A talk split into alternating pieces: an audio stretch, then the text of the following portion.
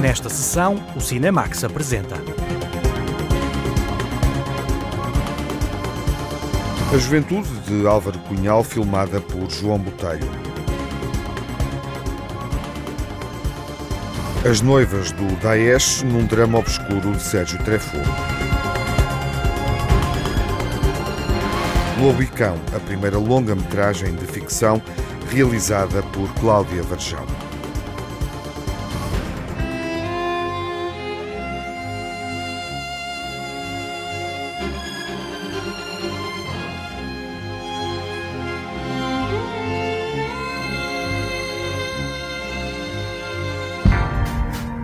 A rentrée do cinema nacional aconteceu no Festival de Veneza com a exibição de Lobo e Cão, realizado por Cláudia Varjão, e A Noiva, de Sérgio Treffaut.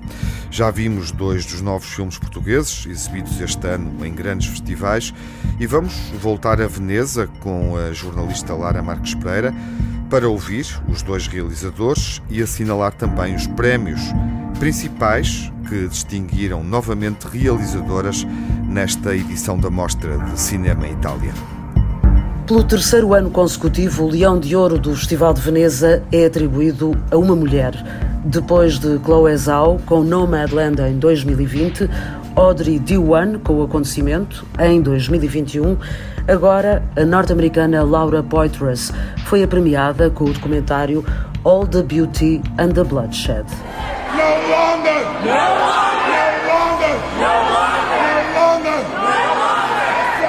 Family must go!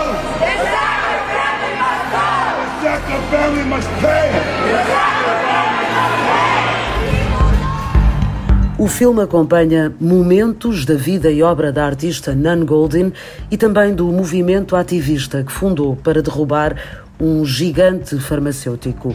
A realizadora, Laura Poitras, sublinhou a importância do júri premiar o cinema documental e agradeceu a coragem de Nan Goldin pela forma como se revelou perante as câmaras. Ela foi às profundezas da sua alma e partilhou connosco e com o público dela coisas que a maior parte das pessoas não partilha com os mais próximos, menos ainda com uma audiência alargada. Outra mulher, Alice Diop, venceu o Leão de Prata com a atribuição do Grande Prémio do Júri ao filme Saint-Omer, sobre o julgamento de uma mulher senegalesa acusada da morte do seu filho bebê que abandonou numa praia. Saint-Omer foi também o filme escolhido para receber o Leão do Futuro, atribuído à melhor primeira obra. Quanto ao prémio especial do júri, foi para o iraniano Jafar Panahi, que está a cumprir pena de prisão domiciliária há vários anos, mas que fez chegar ao festival o filme No Bears, uma ficção que retrata a realidade do autor e o questionamento que propõe sobre o cinema. Bones and All, o drama romântico que coloca em primeiro plano um casal de canibais, arrecadou dois prémios: o de melhor realização para Luca Guadagnino e o talento emergente entregue à atriz Taylor Russell. Kate Blanchett recebeu sem surpresas a taça Volpe de melhor atriz com o filme Tar e Colin Farrell foi o ator premiado pelo desempenho em The Bunches of Inisherin, filme de Martin McDonough, que venceu também o prémio de melhor argumento. Nas secções paralelas, a estreia de Cláudia Verjão no cinema de ficção não podia ter corrido melhor com o prémio principal da Jornada dos Autores. Desejo que vos falte a força de repetir a norma, que não tenhais a energia de continuar a fabricar a identidade, que percais a determinação de continuar a acreditar que os vossos papéis dizem a verdade sobre vós. E quando tiverdes perdido toda a coragem, loucos de cobardia, desejo que inventeis usos novos e frágeis para os vossos vulneráveis corpos. Porque vos amo, desejo-vos débeis e não valentes, porque a revolução age através da debilidade.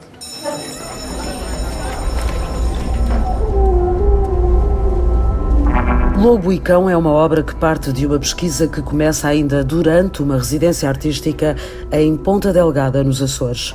Logo no primeiro dia foi passear, fui para uma zona, uma doca de pesca e estava a ver os homens a, a, a limpar as, as, as, redes e as coisas a preparar o próximo dia.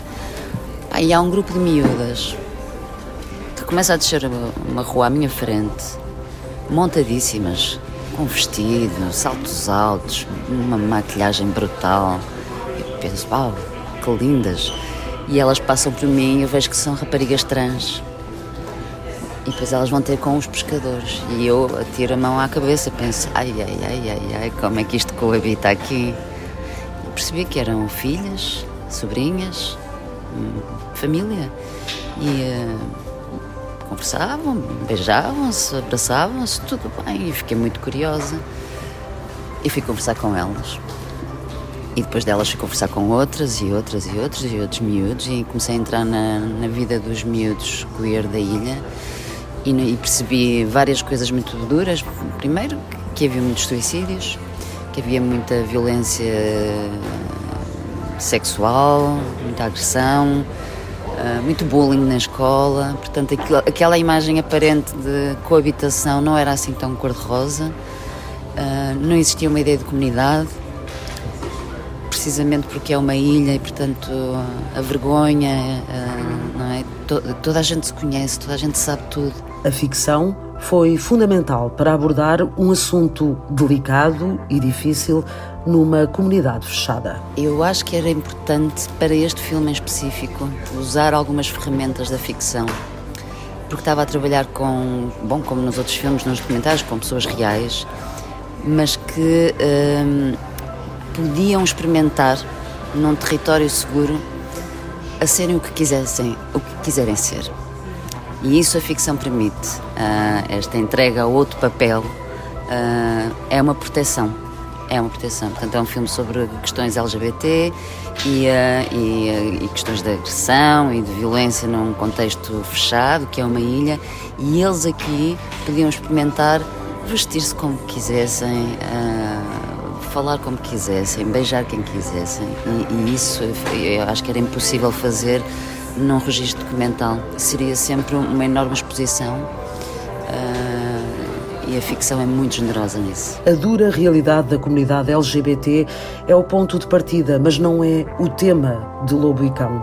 Em vez disso, Cláudia Varjão prefere concentrar-se nas emoções plenas vividas através de um grupo de adolescentes. A adolescência tem uma coisa incrível que todos conhecemos, que é tudo é possível e nós conhecemos a liberdade absoluta. E, portanto, é esse lado que me interessa.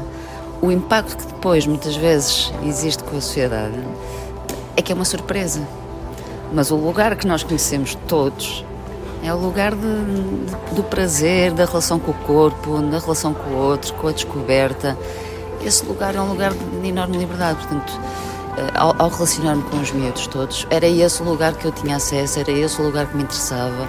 E quando os sítios são protegidos, são esses os lugares que nos interessa, pelo menos a mim, aprofundar. O impacto com, com a dureza da ilha uh, é quase um detalhe. É? é? quase um detalhe. O filme não é sobre isso. Depois de um longo casting que passou pela troca de experiências pessoais, Cláudia Vajão escreveu o argumento do filme com a contribuição do elenco de não atores. Eu escrevi um filme a partir de conversas que fui tendo com, com os miúdos na, na ilha. E depois fui procurar atores ou miúdos, pessoas reais que pudessem estar muito próximas destas personagens que eu escrevi. Que tivessem coisas que fossem comuns nas suas vidas, que conhecessem aqueles lugares, uhum. aqueles lugares uh, emocionais, físicos. Uh, e portanto, quando, quando os atores são escolhidos, eles, eles representam-se a si, mas protegidos pelas personagens. Ou representam, representam as personagens protegidos por si. Numa ilha demasiado fechada ao que é fora da norma, um filme como Lobo e Cão ajuda a comunidade local a debater questões difíceis. Quando as coisas vêm de fora, eu acho que somos mais receptivos do que quando vêm de dentro, não é? Quando vem da família, a pessoa não, não lida bem, mas se vier alguém de fora e que traz uma história estranha, não é? queer, estranho, a gente até aceita porque eles depois vão-se embora. Portanto, não vão ficar não é aqui a viver comigo. comigo, não é nada comigo. E, portanto, a abertura foi enorme. Devo dizer, foi dos filmes onde eu fui mais bem recebida e mais ajudada pela comunidade toda, desde governo regional, eh, autarquias, escolas, cafés, ruas, junta de freguesia, o presidente da junta, toda a gente contribuiu. Nunca, nunca senti resistência ao tema, também nunca o escondi. Uh, e eu acho que as pessoas sentiram, tenho aqui uma oportunidade para perceber melhor como é que isto é. Vim aqui com a intenção de, de oferecer este rosário, que é uma peça muito antiga de uma, de uma tia minha que entretanto já faleceu, que era muito religiosa. E como aqui o, o nosso irmão mais novo é a primeira vez que, faz, que vai na Romaria, eu faço questão de, de lhe oferecer isto, para fortalecer a tua fé. A organização esperava obter 57,4 milhões de euros acrescenta à acusação. Esta por isso considerada Agora já há Romeiros com pé de menina? É um filme feliz. Eu acho que quando estamos a trabalhar em territórios seguros, sobretudo quando são estas questões, estas questões sobre identidade e expressão de género, uh, se sentimos que o chão é seguro, não existem ideias pré-concebidas. É? Esta ideia do lobo e do cão, uh, do, do, animal mais domesticado, do, do animal livre. Uh, está muito presente no filme, essa dicotomia permanente de o que é que é bom, o que é que é mau, o que é que é dia, o que é que é noite, o que é que é homem, o que é que é mulher, o que é que é feminino, o que é que é masculino. A rodagem de Lobo e Cão foi também uma forma de procurar ajuda para a comunidade queer em Ponta Delgada, com a criação da Associação Amar, que já está a funcionar para dar apoio a pessoas LGBT e suas famílias e cujo trabalho já é visível. Eu assisti a pequenas mudanças eh, nos pais, nos miúdos, miúdos que entraram de fato treino fechado dos pés à cabeça e saíram de vestido e maquilhagem para a escola e preparados para lidar. Isso, isso é o mais impactante. Sabiam como lidar então com a, com a violência, com o comentário, com o olhar. Uh, isso é o mais extraordinário, é capacitar as pessoas através de uma experiência artística que não foi só uma experiência artística, porque houve esta relação também uh, terapêutica com os psicólogos, uh, houve um trabalho muito profundo nesse sentido. Mas sim, eu vejo, eu vejo mudança. Mas se calhar todos os filmes têm isso, só que como acontecem em territórios maiores, nós não observamos com tanta imediatez. Aqui era muito visível, é uma ilha para o bom e para o mau. O território estava muito fértil. Os sítios pequenos são sítios terríveis para a violência, mas são sítios fantásticos para a mudança também, uhum. porque imediatamente nós vemos a mudança, não é? A partir da realidade da comunidade LGBT de Ponta Delgada, nos Açores, Cláudia Verjão desenvolve uma ficção luminosa sobre a adolescência e o que significa ser livre para sentir e viver todas as emoções. E na banda sonora do filme de Cláudia Verjão, Há um momento festivo em que se ouve o hino pop adolescente por Catevaz de Janete.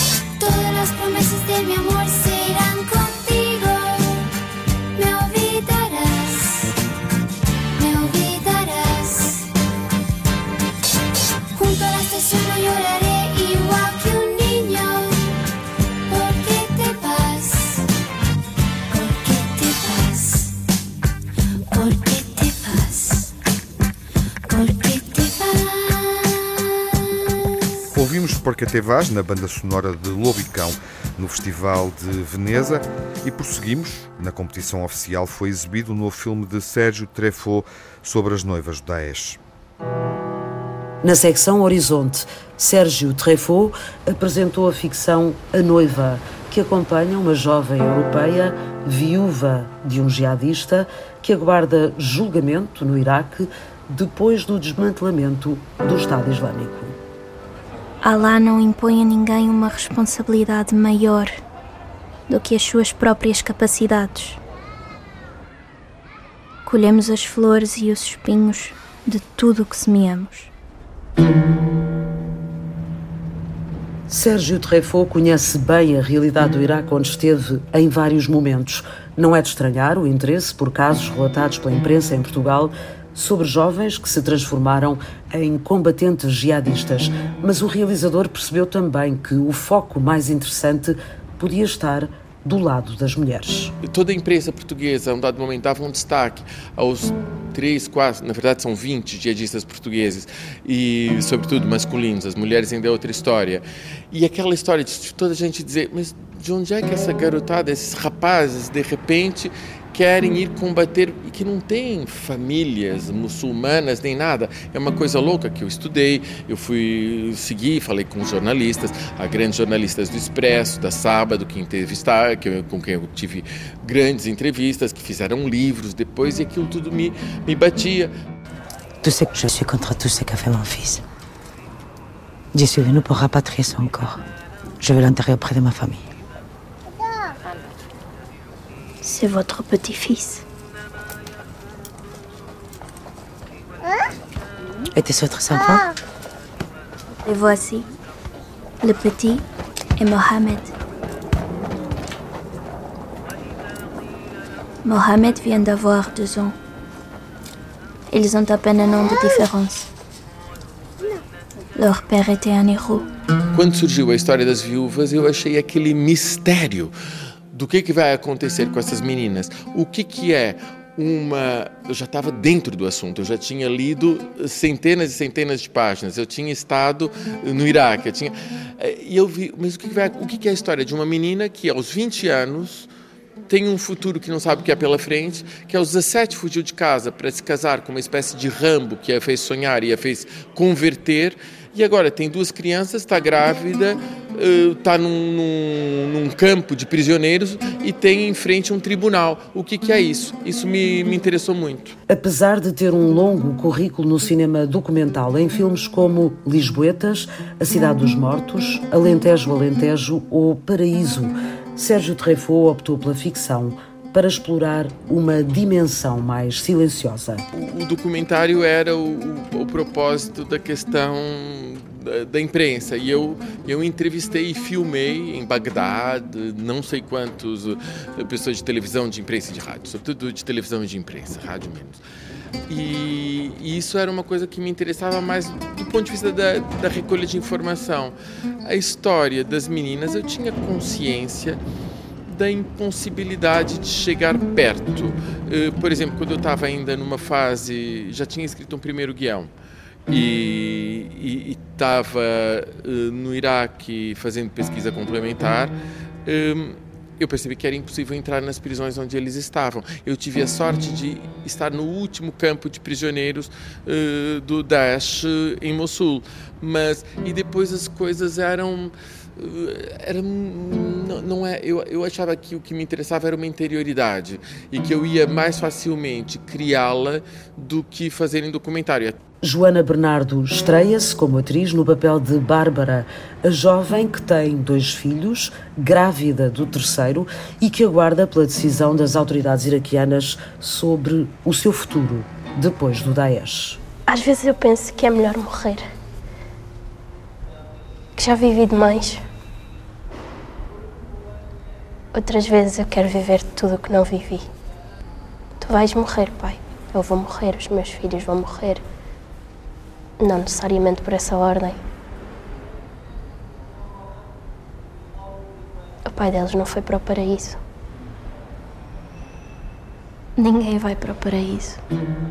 Para Sérgio Treffaut, a noiva é também uma forma de falar sobre quem decide integrar o Estado Islâmico sem julgamentos morais sobre esta escolha. Ficámos boquiabertos quando vimos que não eram apenas os filhos de famílias muçulmanas, jovens e requietos, que resolviam eh, partir para um sonho, mas que essa proposta de sonho, que é uma proposta idealista, convencia pessoas de totalmente de outra origem, ou cristã, ou ateia, ou agnóstica, ou coisa assim, havia uma venda de sonho no Daesh que seduzia muitos adolescentes e isso era muito perturbador.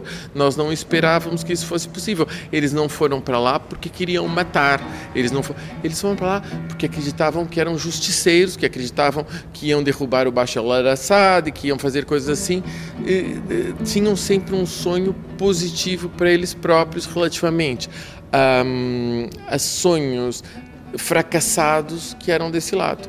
E isso é a razão das conversões, na maior parte dos casos. A vida é uma coisa tão insignificante que aceitei. Aceitei a morte. É um retrato hum, pontual de uma personagem dentro de um universo que eu sei que está certo, tudo que eu vi, sei que nada daquilo bate errado com as realidades. Hum, me interessa também aquela coisa que é a conclusão do filme, e acho que é para aí que ele caminha, dentro de todas essas coisas, das pessoas que, uh, que são tantas e tantos milhares, que passaram por tantas coisas, como é que elas vão sobreviver, o que, que elas vão fazer da vida. Você tem 20 anos, já passou por tudo isso, o que, que você vai fazer da vida? E tomar consciência, que é o que ela tem, das uh, falsas ilusões de não não é não, não há um não há um paraíso, não há um ela, ela foi para lá sonhando que lhe dariam respostas. As respostas ela só vai encontrar nela própria. Rodado num campo de refugiados que foram vítimas do Daesh, a Noiva é um filme que nos coloca frente a frente com a escolha de um modo de vida. Sérgio Treffaut dá dimensão ao que não passa pelo olhar da imprensa, uma realidade que ainda está a acontecer para muitas mulheres. A noiva é uma viagem ficcionada ao Daesh profundo, imaginando a condição de uma mãe solteira e viúva de um combatente do Estado Islâmico. Uma mulher jovem que a determinado momento escuta Back to Black de Amy Winehouse, uma música presente na banda sonora do filme e que nos liga emocionalmente à personagem.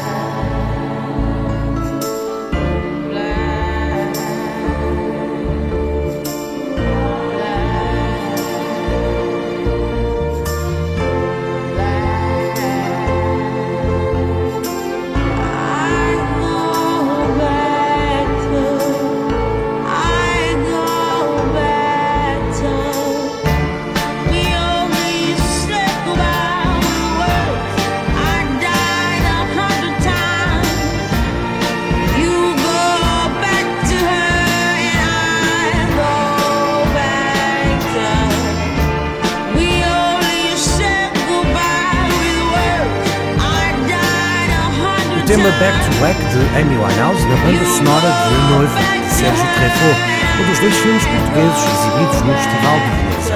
O outro, Lobo e Cão, de Cláudia Varjão, foi considerado o melhor filme da Jornada dos Autores. O Jovem Cunhal é um filme biográfico sobre os anos da juventude do líder histórico do Partido Comunista Português.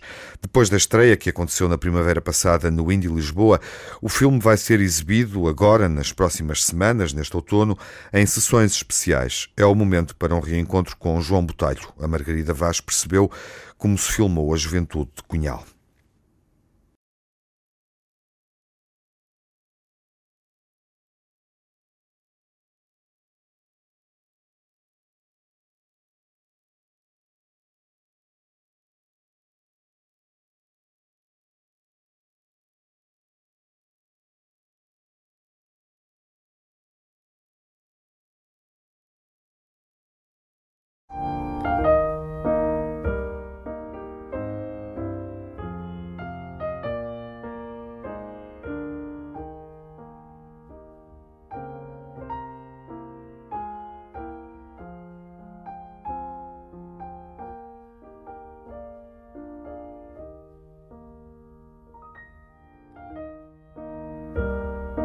Se fores preso, camarada, a luta que travas não termina. Frente ao inimigo, em caso de prisão ou em qualquer outra circunstância, terás de pôr à prova a tua honradez de homem e a tua firmeza de comunista. Para ti, permanecerá sempre clara a tua superioridade moral sobre os inimigos. O jovem Cunhal apresenta ao político português durante a juventude, mostra a faceta de escritor e a militância partidária. A obra literária e poética de Álvaro Cunhal servem de guia à narrativa do realizador João Botelho. Eu gosto muito de um filme do Ford chamado O Jovem Lincoln, Young Mr. Lincoln, que começa com uma imagem do, do Henry Fonda, com o nariz é, postiço, a dizer todos me conhecem.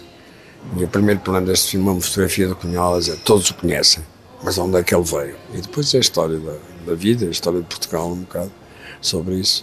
E a ideia acaba, acaba com, com a última prisão dele, ou seja, quando ele é, vai vai definitivamente para os últimos anos, que foram muitos na prisão, até à fuga de Peniche, eh, até aos 30 e tal anos. Não, não, é, não é bem um documentário, é, é cinema. É, um documento tem muitas ficções no meio, tem pequenas encenações, as aberturas, os fechos do, dos contos que ele fez. Revelando admiração por Álvaro Cunhal, o cineasta João Botelho aproveitou os 100 anos do Partido Comunista Português para fazer o filme sobre o mais emblemático secretário-geral do PCP. O Partido Comunista fez 100 anos e eu não foi uma iniciativa do partido, foi minha. Eu decidi fazer um filme sobre um personagem que me interessa muito. Uh, este é um país muito pequenino, mas era muito mais pequeno sem o Cunhal e sem o Partido Comunista. É um país pequeno, tive algumas perguntas estranhas, porque é que eu faço um filme sobre o Partido Comunista, sobre o Cunhal, uh, numa altura em que eles são, pensam mal deste partido. E eu acho que nós devemos muito ao Partido Comunista. Uh, eu gosto muito de uma frase do Pacheco Pereira, ele ajudou-me neste filme porque fez as grandes biografias. O Cunhal dizia que ele sabia mais dele do que ele próprio, que é aquela frase que só há duas pessoas coerentes no século XX em Portugal, dois portugueses coerentes, um que era o fascista Salazar, o outro o comunista Cunhal. O realizador João Botelho recorda as origens de Álvaro Cunhal que foram determinantes para o percurso de vida do líder histórico comunista. É um percurso inacreditável de um jovem que tem uma origem burguesa. Ele diz, aliás, uma frase que eu adoro, que é um filho adotivo do proletariado. Que tem uma, um percurso estranho, tem uma mãe muito dura, católica, que também nunca cedeu. Aliás, diz muito que ele, a personalidade do Cunhal vem da mãe mais que do pai. O pai era uma pessoa democrata, escritor, advogado e, e progressista enquanto que a mãe era reacionária e conservadora, mas criou um caráter de não cedência, ou seja, de acreditar no, no, nos seus princípios, nunca ceder. E o jovem Cunhal é um exemplo enorme de coragem. Nunca cedeu. Teve muitos anos preso, muitos dias torturado, muitos dias espancado, muitos dias. Nunca cedeu, nunca disse uma palavra, nunca. Escreveu textos admiráveis, desde a superioridade moral dos comunistas, ao se fosse preso camarada. Fez uma tese incrível sobre o direito das mulheres trabalhadoras ao aborto. Tem é, pequenos contos notáveis. Todo. Escreveu quase uma dezena de pequenos livros, um grande que é o Tamanha Camaradas, Nos cinco dias, cinco noites. Muitos camaradas nossos foram selvaticamente torturados, com espacamentos brutais durante horas e horas. Mas nenhum verdadeiro comunista deixou de o ser por causa destas torturas. Se fores preso, camarada, tu saberás vencer as torturas e as horas difíceis nesse novo posto de luta. Tu saberás honrar o teu nome de comunista. Ao longo do filme O Jovem Cunhal, o cineasta João Botelho vai apresentando encenações de certos dos livros escritos por Álvaro Cunhal, muitos deles com o pseudónimo de Miguel Tiago. Construiu uma história a partir de duas personagens que investigam os primeiros anos de vida e militância do político português. Tem um bocado da vida como jovem, mas também tem o que ele produziu. Tem encenações dos, dos pequenos contos que ele fez, dos romances, e tem. E a ideia. São dois investigadores, dois atores, o João Pedro Vaz e a Margarida Nova, que, que investigam. Como se fossem dois investigadores. Tentam perceber de onde é que ele veio, o que é que ele fez. E ao mesmo tempo, de vez em quando, é cortar para encenações que são, muito, às vezes, muito autobiográficas. Apesar de ser uma, uma série de, de personagens com nomes diferentes, são muito autobiográficas. Ele, são coisas que, que ele passou, em sítios onde esteve, e que ele reproduz no, nos seus contos. Agora, é sempre uma ideia de nós, uma ideia de um português que, perante uma situação. Como é que um, um jovem pode ser corajoso? é isto a ideia. Coragem, coragem, coragem é a frase principal deste filme. O realizador João Botelho considera o percurso de coragem e de determinação de Álvaro Cunhal como um exemplo para os mais jovens. Lutar pela dignidade humana, pelo direito às pessoas serem livres, a terem direito à, à melhor vida, à saúde, à habitação, à, educação, à comida, se quiser. E é um personagem que, que, me atrai muito. Ser um exemplo para toda a gente, não, ser, não ceder à, à tortura nem à violência para, para, para, denunciar os camaradas. E foi, ele é que foi denunciado várias vezes, foi apanhado em armadilhas. Agora, uma pessoa que passa até aos 30 e tal anos, 13 na prisão, meu Deus, é, uma, é, um, é um grande... Os escritos é um, de Álvaro Cunhal inspiram é uma, uma que, biografia representada um e visualizada pelo cineasta João Botelho. Depois da estreia no Festival Indie Lisboa, o Jovem Cunhal vai ser exibido nas próximas semanas em sessões especiais. A primeira está marcada para domingo no Cinema Através do olhar de João Botelho, o Jovem Cunhal acompanha os primeiros anos de carreira política e literária de Álvaro Cunhal, uma figura marcante da história da democracia em Portugal, cuja vida se associa à própria história do Partido Comunista Português. Os Restos do Vento é um filme de Tiago Guedes. o mais belo ideal da humanidade que a causa que defendes é a causa de muitos milhões de camaradas Foi um acidente, espalhados por todos os países da Terra. A tua causa, camarada, é a causa dos trabalhadores de Portugal e de todo o povo. Ninguém. Eu nunca te vou deixar, prometo.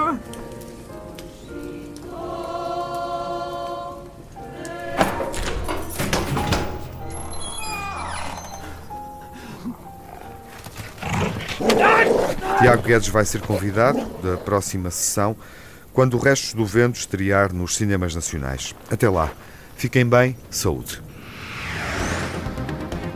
No Cinemax correm os créditos finais. Edição, coordenação de Tiago Alves e Lara Marques Pereira, com a colaboração de Margarida Vaz, sonorização de Rui Oliveira e Edgar Barbosa, pós-produção de Rui Fonseca, banda sonora original de Cinemax, da autoria de Nuno Miguel e remisturada por César Martins.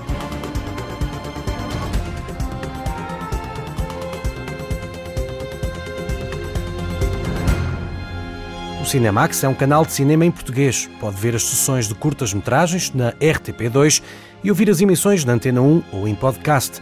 Encontra toda a atualidade na página digital rtp.pt/cinemax e também nas redes sociais. Torne-se fã no Facebook e siga-nos no Twitter.